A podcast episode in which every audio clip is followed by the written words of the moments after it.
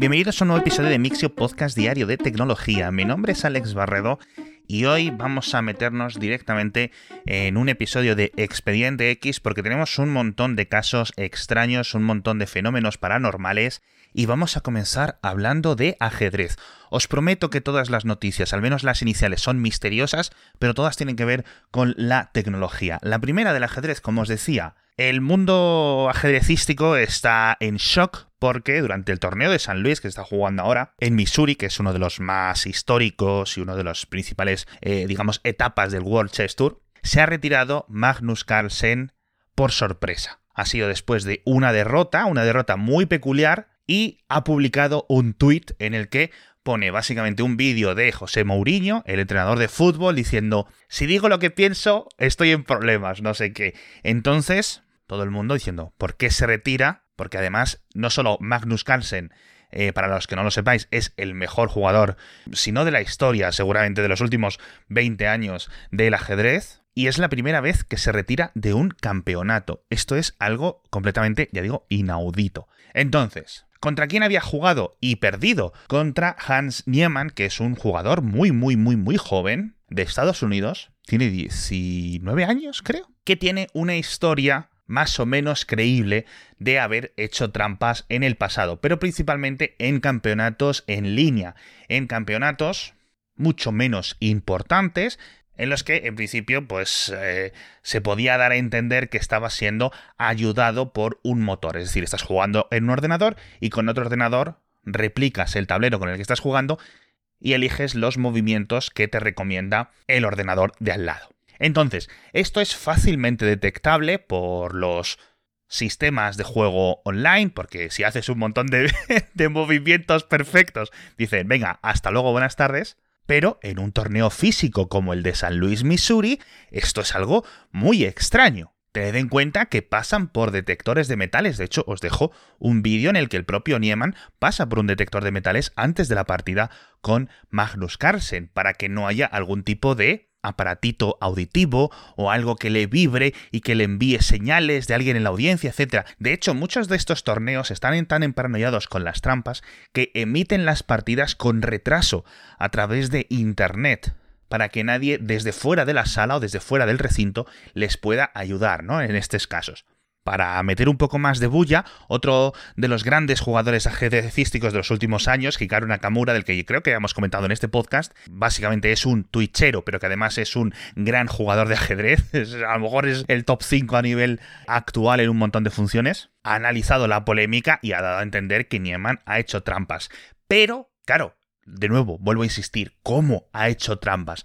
Porque ninguno dice, ostras, es muy raro. Nieman es un buen jugador, pero está a años luz de Carlsen. Y además, y además, todo comenzó con un despliegue de piezas muy raro por parte de Carlsen. Es decir, no eran unos despliegues comunes o unas líneas que suele utilizar. De hecho, creo que nunca había utilizado esa apertura Carlsen, con lo cual el, el, otro rival, Nieman, no podía decir, no, es que me había preparado para esta apertura porque no sé qué, porque no sé cuánto. Entonces, está todo Internet o todo el Internet ajedrecístico ahora mismo con las manos en la cabeza, hablando del tema, cuchicheando. Yo, sinceramente, creo que no ha hecho trampas. Es posible que sí hiciera trampas Nieman en el pasado, en torneos online, lo que yo creo que ha ocurrido es que alguien le ha filtrado la preparación de Magnus Carlsen. Es decir, que le dijera, va a jugar con esta apertura, va a jugar, te va a hacer esto, esto y esto. Con lo cual es posible que Carlsen no esté renunciando, no esté abandonando el torneo porque piense que esté haciendo trampas, que él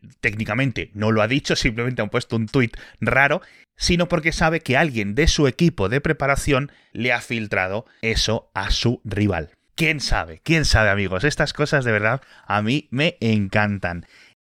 Vamos a otra conspiración y es que ayer eh, dominaron un montón de titulares de que había sido hackeado TikTok, de que no sé qué, de que todo el mundo a cambiar la contraseña, lo habréis visto, yo no sé si salió hasta en el telediario. Bueno, muchos oyentes me lo pasasteis. A mí me parecía raro porque estaba viendo, por cierto, el análisis de Troy Hunt, el creador de Hype I've Been Pound, esa página que normalmente pone las filtraciones y decía, estoy analizando el contenido de la base de datos supuestamente filtrada y todos los datos que hay aquí son públicos. Y además se estaba moviendo en internet como diciendo vamos a conseguir que TikTok breached, ¿no? Que TikTok eh, hackeado sea trending topic, etcétera. Con lo cual no encajaban muy bien las intenciones del, del supuesto grupo hacker que había conseguido acceder a estas bases de datos internas. ¿Qué es lo que ha ocurrido? Pues que no ha pasado nada realmente. Es un montón de información, pero pública. Básicamente la han conseguido escaneando un montón de vídeos y de perfiles que están disponibles a través de la web de tiktok.com. De hecho, al supuesto filtrador que había puesto estas bases de datos a la venta en este foro hacker anónimo, lo han baneado por mentir con el origen de esa información. Ya sabes lo que pasa entre piratas, ¿no? Cuando se dan cuenta que uno está pasándose de listo. Y hablando de foros anónimos, tenemos que hablar de Roses. No sé si se pronuncia así, pero es uno de estos mm, clones de 4chan que hay tantos en el mundo. Este era muy popular en eh, Argentina, muy popular en general en el Cono Sur. Y sus propios moderadores lo han cerrado después de que se haya revelado que el atacante de la vicepresidenta de Argentina, que la intentó asesinar con una pistola hace unos días, había estado publicando mensajes eh, recientemente en ese foro. Entonces, para, digamos, ocultar un poco algunas pruebas, han dicho vamos a cerrar el foro y vamos a esperar a que se calmen las aguas. De hecho, han creado una especie de clon para que se vayan otras personas, están por los subreddits dando vueltas los usuarios, intentando ver dónde publicar las cosas, etc. Pero os podéis imaginar qué tipo de foro, ¿no? Pues con lo mejor de cada casa. Siguiente conspiración, amigos. Ahora tenemos que hablar de Spotify porque la prensa británica está acusándoles de falsificar sus rankings de podcast. ¿Y por qué la acusan? Porque uno de los podcasts exclusivos de Spotify, presentado por Meghan Markle, que es la esposa estadounidense del príncipe Enrique, estuvo en Spotify cuando se lanzó hace un par de días como podcast número uno. Pero cuando te ponías a mirar las estadísticas, no encajaba que fuera el número uno porque no estaba realmente a nivel de métricas por encima de otros podcasts. Entonces acusaban a Spotify de haber modificado manualmente ese ranking para inflar la importancia del estreno de ese podcast, porque obviamente pues, se han gastado una millonada y quieren promocionarlo. ¿Es posible esto? por ser posible, seguramente. Yo lo que creo que la opción más sensata es que sea alguna métrica interna, que más que escucha sea algún tipo de métrica de interés o métrica de suscripciones o lo que sea. Pero bueno, la verdad es que dentro de estas cosas pues hay de todo.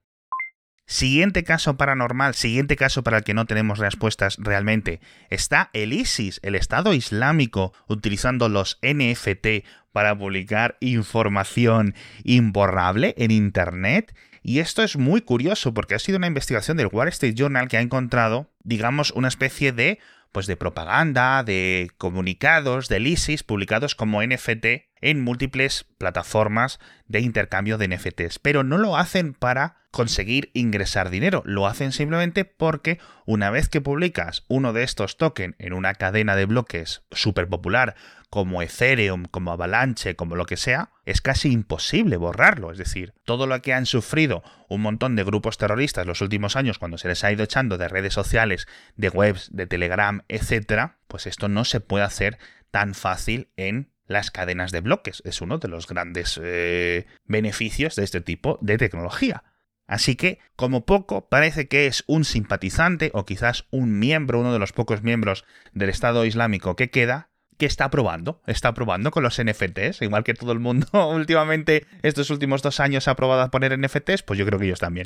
¿Es este el futuro de la distribución de información y de mensajes cifrados y no sé qué y no sé cuánto, como cuando en los años 60 se ponían en los anuncios de empleo de los periódicos? Yo qué sé, pero me parece por lo menos curioso a nivel tecnológico. Por cierto, hablando de criptomonedas, ¿vosotros sabíais que Ucrania es el país que tiene más Bitcoin de todo el mundo, porque yo tampoco lo sabía. Estaba esta mañana eh, dando vueltas por internet y me he encontrado con esa estadística que me ha parecido bastante interesante. Tienen el 0,2% de todas las Bitcoin del mundo, unos mil millones de euros al cambio, y entiendo que la mayoría de estas reservas las han conseguido en forma de donaciones en estos seis meses desde la invasión rusa. Esto a nivel de datos que se sepan públicamente, es decir, se sabe que esta cartera de Bitcoin o estas carteras de Bitcoin pertenecen al gobierno de Ucrania porque están etiquetadas y han sido rastreadas. A lo mejor otro gobierno como el de Corea del Norte, como el de Irán, como el de yo que sé, Alemania tiene carteras secretas de Bitcoin, pero como no sabemos que están asociadas a esos gobiernos, pues no podemos saber si están por encima o por debajo de países que sí sabemos, como Ucrania, como El Salvador, etc. Pero bueno, Hablando de dinero, por cierto, tenemos que hablar de Instagram, que se ha llevado una multa millonaria, en concreto 405 millones de euros, impuesto por la Agencia de Privacidad de Irlanda, debido a los problemas con las cuentas infantiles, o mejor dicho, las cuentas de menores de edad en Instagram que hace un año o hasta hace un año podían poner sus datos de forma pública, algo que bajo el sistema o bajo el reglamento, bajo la directiva del RGPD, pues no se podía hacer en ningún momento. Esto fue algo en 2020 o 2021 causó bastante revuelo, eso sí es cierto, pero en cuanto llegó a la prensa, Facebook lo arregló. Si es cierto que está mal y seguramente la multa hubiera sido mucho más alta de no haber reaccionado Facebook relativamente rápido, pero es una cosa que no debería de haber ocurrido en un primer caso y de ahí la cuantía de la multa, 405 millones de euros, es bastante, de hecho es la segunda mayor multa impuesta en la Unión Europea a una empresa tecnológica en esta era del RGPD.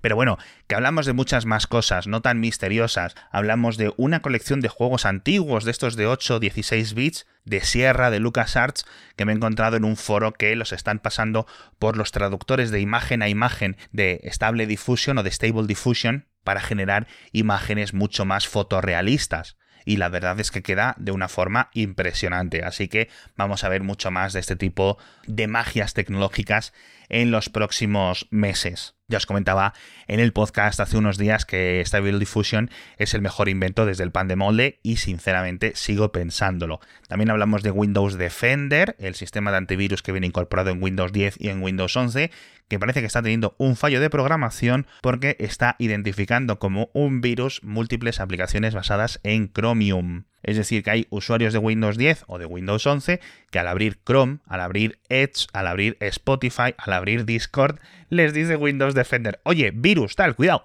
y les bloquea la aplicación. La gente de Microsoft dice que son conscientes de este fallo, están emitiendo, están trabajando realmente en un parche, pero bueno, me ahorro los chistes, ¿no? Pero simplemente me parece gracioso Hablamos también de los posicionadores GPS falsos, de estas balizas de localización que muchos barcos están empezando a utilizar en masa para saltarse las sanciones internacionales en una investigación internacional que me ha parecido bastante interesante. Y nada, con esto nos despedimos. Hemos empezado hablando de ajedrez, hemos acabado hablando de, de todo en esta vida. En fin, un episodio que me ha gustado mucho contároslo, un episodio yo creo que variadito, como los que sé que os gustan, y nos vemos eh, mañana con muchas más noticias de tecnología.